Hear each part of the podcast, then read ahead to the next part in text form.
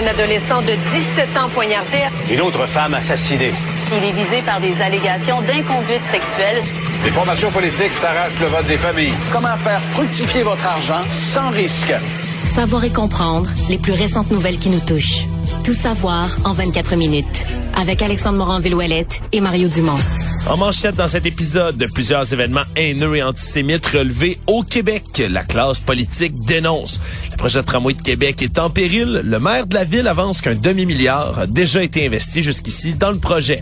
L'opposition de Montréal demandera la destitution des cadres de l'OCPM visés par des allégations de dépenses frivoles et un candidat républicain veut ériger un mur entre le Canada et les États-Unis. Tout savoir en 24 minutes. Tout savoir en 24 minutes. Bienvenue à Tout savoir à 24 minutes. Bonjour Mario. Bonjour. C'est des actes antisémites haineux qui ont été relevés depuis hier, puis j'exagérerai pas en parlant d'une avalanche là d'actes Mario. Là, commençons par le commencement. Ça a débuté hier, ces événements à Concordia qui ont été filmés, qui sont devenus viraux sur les réseaux sociaux. Un groupe euh, d'étudiants, de jeunes pro-palestiniens qui s'en prend là, verbalement et même physiquement à des jeunes étudiants pro-israéliens là, dans l'université de Concordia. Mais une manifestation d'étudiants juifs, là, je pense, qui était surtout sur la libération des otages. C'était un Oui. kiosque, on disait un kiosque sur la libération des otages avec des photos des otages puis tout ça. Ouais, et des drapeaux de l'État d'Israël. Oui, exactement. Qu'on a ça. tenté d'arracher là euh, physiquement là, durant l'altercation, qui aurait fait trois blessés, semble-t-il, selon les rapports qu'on a d'aujourd'hui. Et il y a des retombées depuis de cet événement-là, parce que non seulement hier on relevait, par exemple.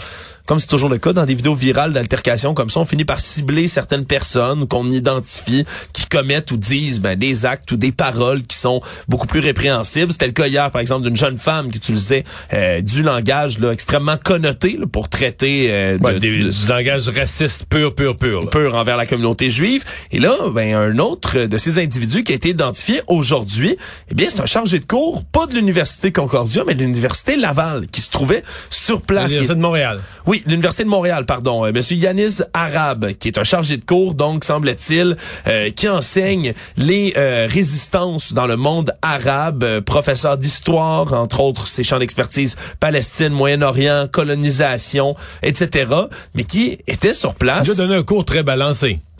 Ben, entendre ses propos, Mario, on, on, On est n'est pas permis- sûr. On n'est pas sûr. on est permis d'en douter parce qu'il utilise là en arabe là le terme pour euh, traiter quelqu'un ben de pute littéralement ou de salope là charmouta qu'il dit retourne en Pologne return to Poland en anglais dans la vidéo donc en injuriant là, verbalement des gens dans Et, et retourne en Pologne pour les gens moins familiers. Là, on comprend que la Pologne, c'est là qu'il y a Auschwitz, euh, les camps Les- de concentration, euh, Birkenau. euh, c'est des grands camps de concentration. On sait ce qui est arrivé aux, euh, aux Juifs polonais. Donc, c'est c'est ça. Là. Oui, on, on se comprend qu'après la deuxième guerre mondiale, beaucoup des Juifs qui ont décidé d'émigrer en Israël, c'est des Juifs qui étaient, dont les familles étaient décimées, qui vivaient entre autres en Europe de l'Est, dont la Pologne, un pays qui abritait beaucoup, beaucoup, beaucoup de Juifs à l'époque. Donc vraiment des termes extrêmement, extrêmement haineux qui ont été prononcés de ce côté-là. D'ailleurs, en fouillant la, les publications là, des réseaux sociaux de Monsieur Arabe, on se rend compte ben, que non seulement, oui, il y a des, invitations à des manifestations, par exemple pro-palestiniennes, ou rien de répréhensible là-dedans, mais par contre, le jour de l'attaque du 7 octobre perpétrée par le Hamas en territoire israélien qui a fait des milliers, près d'un millier de civils israéliens de décédés, mais lui dit tremblez sioniste, la Palestine reprend ses droits, fête donc célèbre un peu ce qui se passe à ce moment-là et le lendemain fait même des blagues en lien avec un jeu vidéo et les membres du Hamas. Donc c'est euh, non des paroles puis des actes là, qui ont été dénoncés vivement aujourd'hui puis qui Et, et là, l'Université de Montréal, présentement, dit enquêter, vérifier les vidéos, enquêter sur le cas. On comprend qu'on peut pas prendre une décision sur un coup de tête. On veut être sûr de faire le tour des faits, d'avoir le bon individu. C'est normal, là. Oui, on, on se comprend. Puis aujourd'hui, c'est l'université McGill aussi. Le semble-t-il la communauté étudiante de McGill invitait euh, des gens venir participer à une manifestation là pour Gaza, mais des affiches qui ont des apparences purement antisémites, Mario, là, qui invite comme ça, là, entre autres, ben, dans la journée nationale d'interruption, auquel on invite les étudiants, ben, ça démontre l'image, le, le graphisme de la chose, démontre un groupe de personnes qui donnent des coups de pied, qui fracassent des vitres, entre autres. Puis la date qui est prévue pour la manifestation, le 9 novembre, donc aujourd'hui. Le problème, c'est que le 9 novembre, c'est aussi le 85e anniversaire de la Nuit de Cristal, hein, la, la fameuse, le fameux événement dans lequel les nazis, à l'époque en Allemagne nazie, ben, se sont livrés à toutes sortes de vandalisme, de synagogues puis de commerce juif, entre autres. Donc là, on se comprend que les images de gens qui brisent des vitres, le 85e anniversaire de cet événement extrêmement raciste là, c'est sûr que c'est spécial. Et, tout ça après qu'il y a eu il y a quelques jours euh, cocktail Molotov euh, dans la porte d'une synagogue dans l'ouest de Montréal. Et là on ajoute à ça des, événements. coups de feu. Voilà, survenus cette nuit deux écoles juives du quartier Côte-des-Neiges à Montréal qui ont été ciblées par des coups de feu durant la nuit de mercredi à jeudi. On confirme du côté de la police qu'il y a une enquête qui est ouverte, euh, même des douilles qui ont été retrouvées là, au moins une douille dit-on sur le, site du deuxième euh, de la deuxième attaque là, donc du deuxième endroit où on a envoyé des projectiles. Donc évidemment comprend. Des coups de feu qui sont tirés dans la nuit, on s'attend à ce qu'il y ait personne dans l'école, mais tout de même. Sur une école, le symbole est très fort. Là. Exactement. Ce qui a causé aujourd'hui là, tous ces événements-là, ben encore une fois, la classe politique qui a réagi très fortement et qui a condamné. Et, de sur quoi les deux premiers ministres, pour une annonce sur le, sur le, logement, qui avait rien à voir, mais sur une mais là on est vite passé du logement au climat social. Absolument. Puis on a dû condamner là fermement. Puis il y a des mots même qui ont été utilisés là, beaucoup plus entre autres du côté du ministre d'éducation Bernard Drinville, qui lui dit que des tirs comme ça sur des écoles juives, ça s'apparente, c'est une forme de terrorisme, selon lui. Lui qui faisait une sortie en compagnie de Christopher Skeet, qui est le ministre responsable de la lutte contre le racisme, et les deux ben, ont condamné extrêmement fortement. Justin Trudeau, comme tu l'as dit, François Legault, non, vraiment, c'est un des sujets qui revient là vraiment dans l'actualité. On a même pu s'entretenir. Mario, tu as parlé avec la ministre là, euh, Pascal Derry, ministre de l'enseignement supérieur, plutôt à l'émission, qui justement va devoir euh, regarder la situation près, parce que dans les universités, ça devient, ça devient grave. Elle dit être en contact avec les recteurs, elle dit que les recteurs sont conscients de leurs responsabilités par rapport à une certaine paix sociale sur leur campus. Euh, je suppose que c'est vrai, mais elle dit que les recteurs sont en plein contrôle de la situation. C'est comme sur ce bout-là que je suis moins certain. Moi, je pense que les recteurs en ont plein les bras, sont inquiets, voient un radicalisme sur leur campus. Et je, je pense, je dis pas qu'ils sont en panique, là, mais qu'ils se tirent ces murs, mais d'après moi, ils sont nerveux de l'évolution de la situation, comme Justin Trudeau l'est pour la situation au Canada. Oui, absolument. Surtout que ça devient difficile aussi de départager parce que il y a de l'activisme qui va se faire autour de tout ça, puis c'est dur aussi de faire une différenciation entre, OK, ça c'est une manifestation par exemple, mais pour les Palestiniens, pour le droit à la vie des Palestiniens la bande de Gaza. D'accord? La plupart des gens qui sont là ont des intentions nobles, veulent que le massacre de civils arrête. Mais il y a des éléments également extrémistes qui vont se glisser dans ces manifestations-là. On a entendu les propos d'Adil Sharkawi, cet imam controversé, plutôt cette semaine, qui se trouvait dans une manifestation d'apparence pacifique et qui finalement y a tenu un qui se présentait, parce que c'est ça qui est fou. Tu te présentes dans une manifestation pour la paix. C'est ça, les gens se présentent, on voudrait un cessez-le-feu, une manifestation pour la paix. Puis dans les discours, tu demandes à Allah de se débarrasser d'un peuple, des exterminer tous jusqu'au dernier. Oui. Tu dis, ouais, on a été convoqué ici pour la paix, mais là, tu pourrais penser que les participants à la manifestation vont fuir. Tu sais, si moi je vais participer à une manifestation pour la paix, puis un discours belliqueux, puis guerrier, puis un en avant, je vais partir les mains des poches en donnant des coups de pied ces poubelles déçues, là, tu comprends, de dire, je, je me suis fait tromper par les organisateurs de la manifestation, mais non, euh, les participants, ma foi, semblaient, euh, semblaient applaudir, et puis euh, contents du discours c'est certain que c'est difficile. Puis après, là, tu te demandes c'est quoi, on assiste à quoi là? Non, ben définitivement une escalade de la violence. Ben, ce sont les tensions là, qui deviennent de plus en plus solides, tout comme dans le cas de l'université Concordia. C'était pas une table dans laquelle on célébrait puis on louangeait les bombardements qui se font sur Gaza. C'était pour euh, demander le retour, la restitution des otages. Mhm. Bref, comme l'ont dit les premiers ministres aujourd'hui la classe politique, ce serait temps que ça baisse d'un cran là, toute cette tension. L'autre dossier qui était dans l'actualité depuis hier, c'est bien évidemment le tramway de Québec, hein, sujet chaud dans les dernières semaines. On a entendu dans cette saga toutes sortes de choses, des prix qui ont explosé, le maire marchand qui se montrait très très confiant, puis finalement hier, le le gouvernement de la coalition Avenir Québec qui décide de retirer des mains du maire marchand complètement le projet de tramway de Québec, ce qui a semblé prendre de court la mairie de Québec elle-même, qui aujourd'hui, par la bouche du maire, ont expliqué qu'on aurait déjà investi du côté du gouvernement et de la ville au-dessus de 527 millions de dollars pour le projet de tramway. Parce que hier, on nous parlait de 350 environ, peut-être un peu plus. Là, c'est un chiffre qui gonfle, puis selon eux, qui pourrait être amené à gonfler, parce qu'aujourd'hui, semble-t-il que le téléphone ne dérougissait pas à l'hôtel de ville de Québec. Toutes sortes de, de promoteurs, entre autres, qui appellent pour dire, ben, est-ce qu'on arrête les travaux? Est-ce qu'on poursuit? Parce que là, il y aurait du déboisement de commencer, des bureaux de projet d'établis, des salaires, des expropriations déjà payées aussi. On aurait déplacé des égouts, par exemple, fait de l'aménagement dans les rues pour permettre le futur tracé du tramway. On comprend c'est tout un bordel. C'est tout un gâchis euh, euh, pour tout le monde. Par contre, moi, j'ai entendu du côté gouvernemental ce qui circulait dans les coulisses à Québec, un peu l'autre version des faits. Parce que euh, à Québec, on semble dire, ben écoute bien là, on voyait bien que le projet ne pourrait pas se réaliser. Plus personne n'y croit, on n'y croit plus. Et ils avaient l'impression que le maire Marchand faisait exprès pour engager le plus de dépenses le plus vite possible, une espèce de notion de bras dans le tordeur, puis de dire le pousse, pousse, pousse, pousse pour que le bras rentre le plus profond possible dans le tordeur. Puis après ça, tu dis, je crois ah, ouais, on peut plus tirer, là. Si tu tires, tout va arracher, la manche, la peau, euh, la main, tout va arracher, là, tu sais. Ouais. Fait que je pense que le gouvernement du Québec se sentait dans cette position-là, et c'est pour ça que François Legault, hier, a dit, on convoque une rencontre avec Bruno Marchand, on le fait plutôt vite, puis on y enlève ça des mains. Maintenant, c'est sûr que tout le monde est... Tout le monde paraît mal, tout le monde euh, tout le monde est malheureux là-dedans. Là. Oui, absolument. Commencer par les oppositions à Québec, sans se donner à cœur joie aujourd'hui. Reprocher la coalition Avenir Québec de manquer de courage, de manquer de vision, de dire que de retirer comme ça le projet pour le donner à la Caisse de débrouille de placement, surtout du côté là du Parti libéral du Québec. Là, Monsieur Tanguay qui a commenté très fortement aujourd'hui en disant ben, c'est un peu comme une patate chaude. Là. On vient de on vient de donner ça dans les mains de la Caisse de dépôt. Eux ont six mois pour réaliser ça, puis la CAQ se Mais ont six mois pour faire quoi?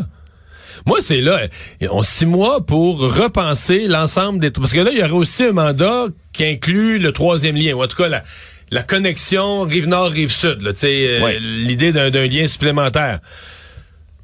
Mais là, c'est quoi? On demande à la caisse de dépôt, qui, oui, qui a fait le REM, je comprends, mais qui est pas un spécialiste des transports, de régler tous les problèmes de transport de la région de Québec où personne n'a pu s'entendre depuis 20 euh, ans.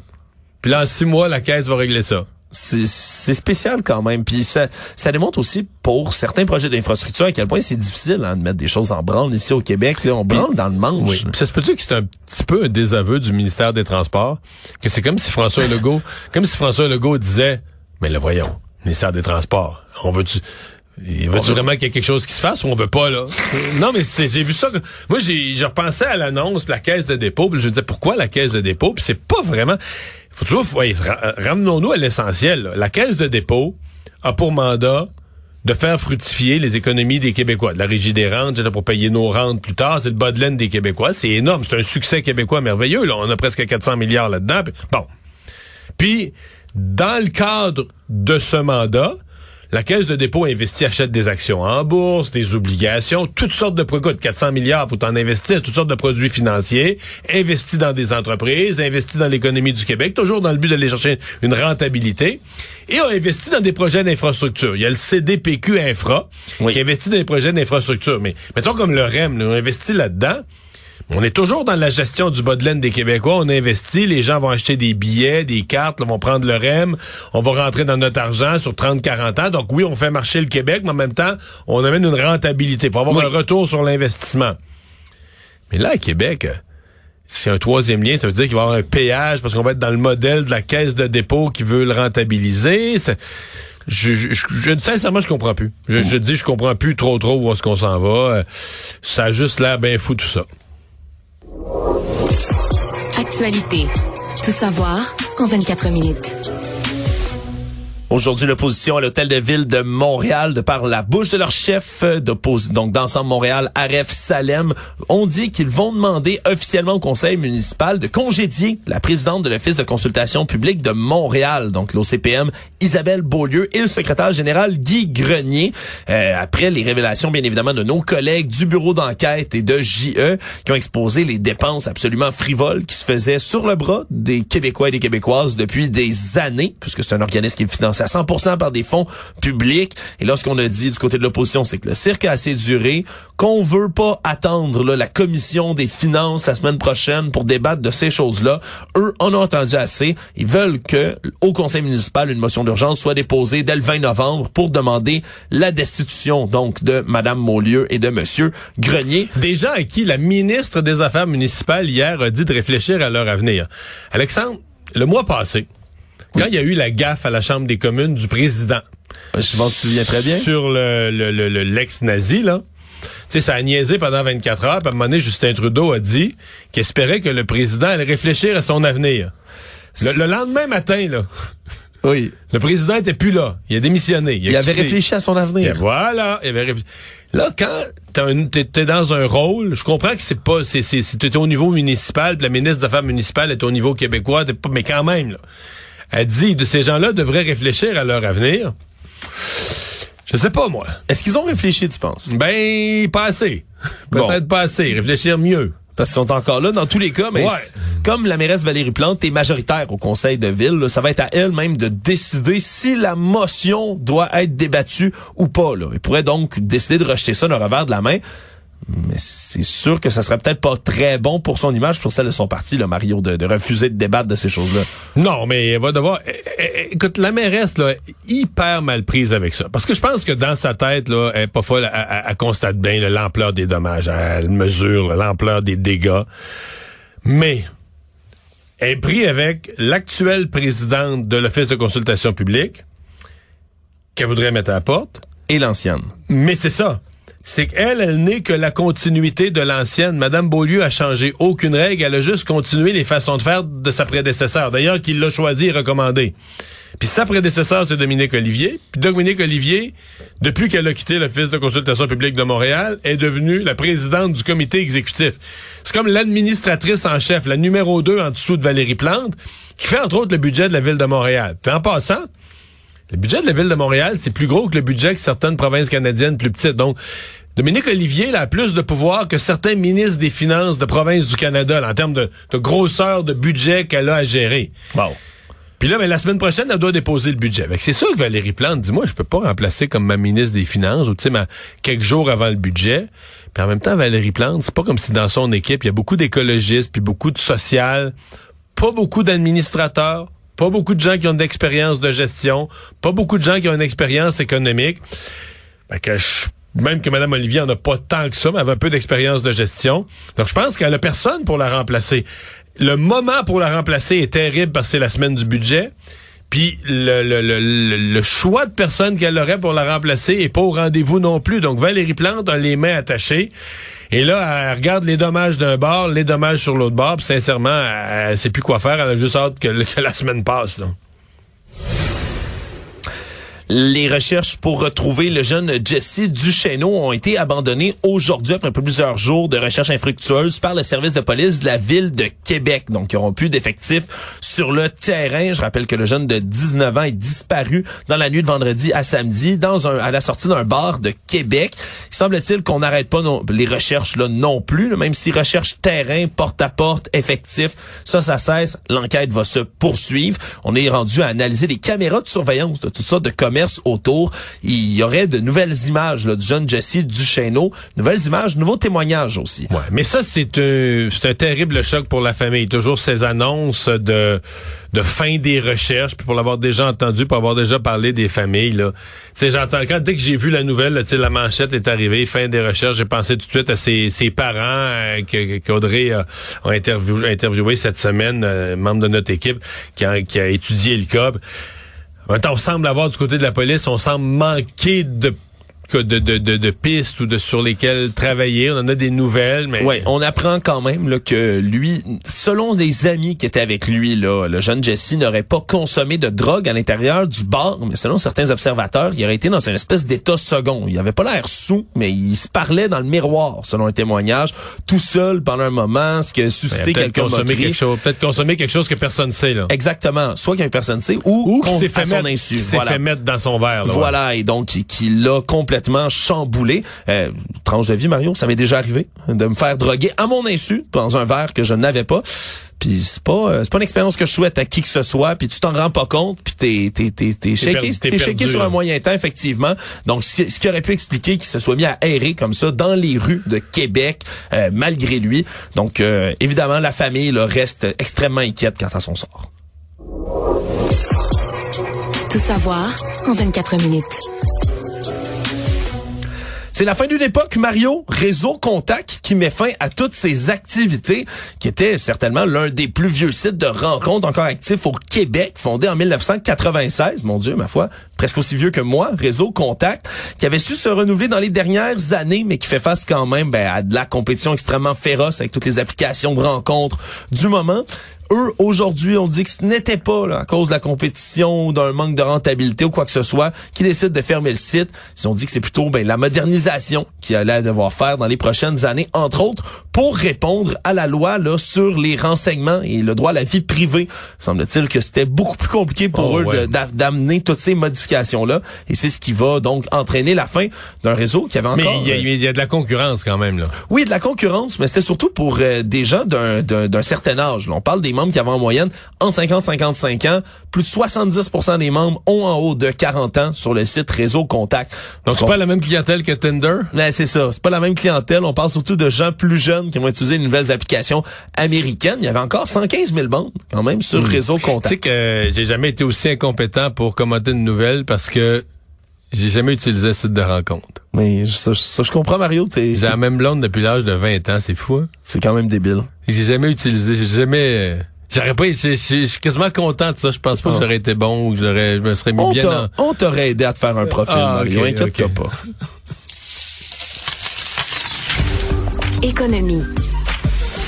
La ministre fédérale des Finances, Chrystia Freeland, va présenter sa mise à jour économique le 21 novembre prochain. Mise à jour euh, qui va être très, très suivie, autant du côté économique que du côté politique. Ben, la politique, parce que Exact. pour moi, c'est comme, tu sais, dans le fameux coup de volant là, que M. Trudeau a essayé de donner depuis le début septembre. De, maintenant, nous, le Parti libéral, un peu une réaction à Pierre Poilievre, maintenant, nous, le Parti libéral, on s'occupe de la classe moyenne, du coût de la vie, de la taxation des logements, de donner de l'épicerie. On a convoqué les épiciers. Tu sais, euh, euh, c'est comme, là, t'as un, un exercice plus large, là, tu un mini-budget, une, une mise à jour économique pour, tu sais, comme on dit, dans un coup de volant, là, t'as un geste pour donner un autre coup de volant puis faire passer ton message. Oui, effectivement. Alors que le coût de la vie puis le logement s'est rendu les principales préoccupations. Oui, il y a eu des grandes Ouais. annonces de logement faites, mais c'est quand même aussi un exercice périlleux, Mario, parce que le- Oui, parce que l'économie va pas bien. Là. Ouais. On l'a vu qu'Éric Girard, là, les finances sont pas tellement mieux à Ottawa, c'est sûr. Voilà, le gouverneur de la Banque du Canada, Tiff Macklem, lui s'est inquiété même récemment, là, était très transparent là, en disant qu'il s'inquiétait du niveau de dépenses là euh, encouru par le gouvernement en ce moment. Donc, euh, qu'est-ce qui va être inclus dans cette mise à jour économique-là? Très, très, très suivi. Évidemment, surtout qu'il y a l'exemption de la taxe sur le carbone pour le transport de l'huile de chauffage, ce qui a été annoncé là un peu à la va-vite par le gouvernement Trudeau dans les provinces de l'Atlantique qui utilisent beaucoup ce mode de chauffage-là, ce qui a été décrié par les autres provinces qui sont affectées elles aussi par ce genre de taxation ailleurs. Est-ce que ça va être enchâssé, intégré dans cette mise à jour économique-là. C'est censé l'être, mais devant toutes les critiques qui ont été faites, est-ce que ça risque d'être modifié? Bref, ça va vraiment être quelque chose d'extrêmement suivi 21 novembre prochain. Le monde. Hier, c'était un autre débat chez les républicains, chez les candidats là, à la présidence, qui se tenait bien évidemment sans la présence du leader dans la course en ce moment, le meneur Donald Trump, qui continue de coiffer là, tous ses poursuivants, bien Oui, sûr. et 60 puis le plus proche rival, le 14, genre. Exact, à peu près. Genre, mais, là, oui. mais on continue quand même de tenir des débats dans lesquels on Ils décrit... sont importants parce que celui qui est à 60% pourrait sauter. Donc, Oui. moi, je continue de penser qu'avec les, les- ces déboires judiciaires, on pourrait se retrouver là, du jour au lendemain dans une course où tous ceux qu'on voit présentement loin derrière, ben c'est eux les kings, c'est eux qui. Et c'est pour ça, je pense qu'ils se battent, entre autres, euh, Nikki et Haley, pour essayer de remonter première. Il y a une course là, pour la deux, troisième place. Euh, Oui, qui se mène encore euh, chaude lutte entre les autres candidats puis qui tente de se démarquer d'à peu près toutes les manières, Mario. C'est le cas, entre autres, de Vivek Ramaswamy, qui est euh, ce- cette espèce de, le, de nouveau, le jeune... nouveau petit Trump. C'est un- une espèce de mini Trump, effectivement, qui fait des déclarations l'emporte-pièce un peu partout. Mais il y en a une qui a faite hier, Mario, qui nous concerne directement. Je te laisse écouter. as far as I'm aware, who has actually visited the northern border. There was enough fentanyl that was captured just on the northern border last year to kill 3 million Americans. So we got to just skate to where the puck is going, not just where the puck is. Don't just build the wall, build both walls. Can't just complete the wall. Pas juste un mur à la son frontière sud, comme ça a toujours été dit par Donald Trump avec la frontière avec le Mexique, mais à la frontière au nord aussi, parce qu'il y a du fentanyl, de la drogue qui transige par cette frontière-là. La frontière nord, Mario, je t'apprendrai rien, t'es assez bon en géographie. C'est le Canada qui se trouve juste en haut. Et là, ben, il fait flotter Mais cette idée de construire un mur. Mais je sais pas comment. Tu sais, comment est-ce que Trump a transformé la politique américaine? Moi, mettons, on repart, on repart 20 ans en arrière. Là. Ben, moi, je suis plutôt à droite, donc mettons, t'es pas, t'es jamais tout le temps d'accord, mais mettons, j'étais trois quarts du temps d'accord avec les républicains, mettons un quart avec les démocrates. Je te dis un chiffre comme Ouais. ça, parce que c'était un parti euh, saine gestion des dépenses publiques, puis on fait attention, puis on grossit pas le gouvernement pour rien, puis attention aux taxes, puis aux PME, puis l'entrepreneurship, puis tu sais, un discours un peu plus à droite. Mais là, c'est comme, tu sais, de ce parti-là, il sort depuis Trump des affaires, mais totalement débiles. Tu sais, repense, euh, repense au, à l'alliance, là, tu sais, Reagan, Mulroney, la belle époque, des relations normales. On est rendu loin de ça. Comment, avec des débiles, la politique peut devenir euh, débile? Résumer l'actualité en 24 minutes, c'est mission accomplie.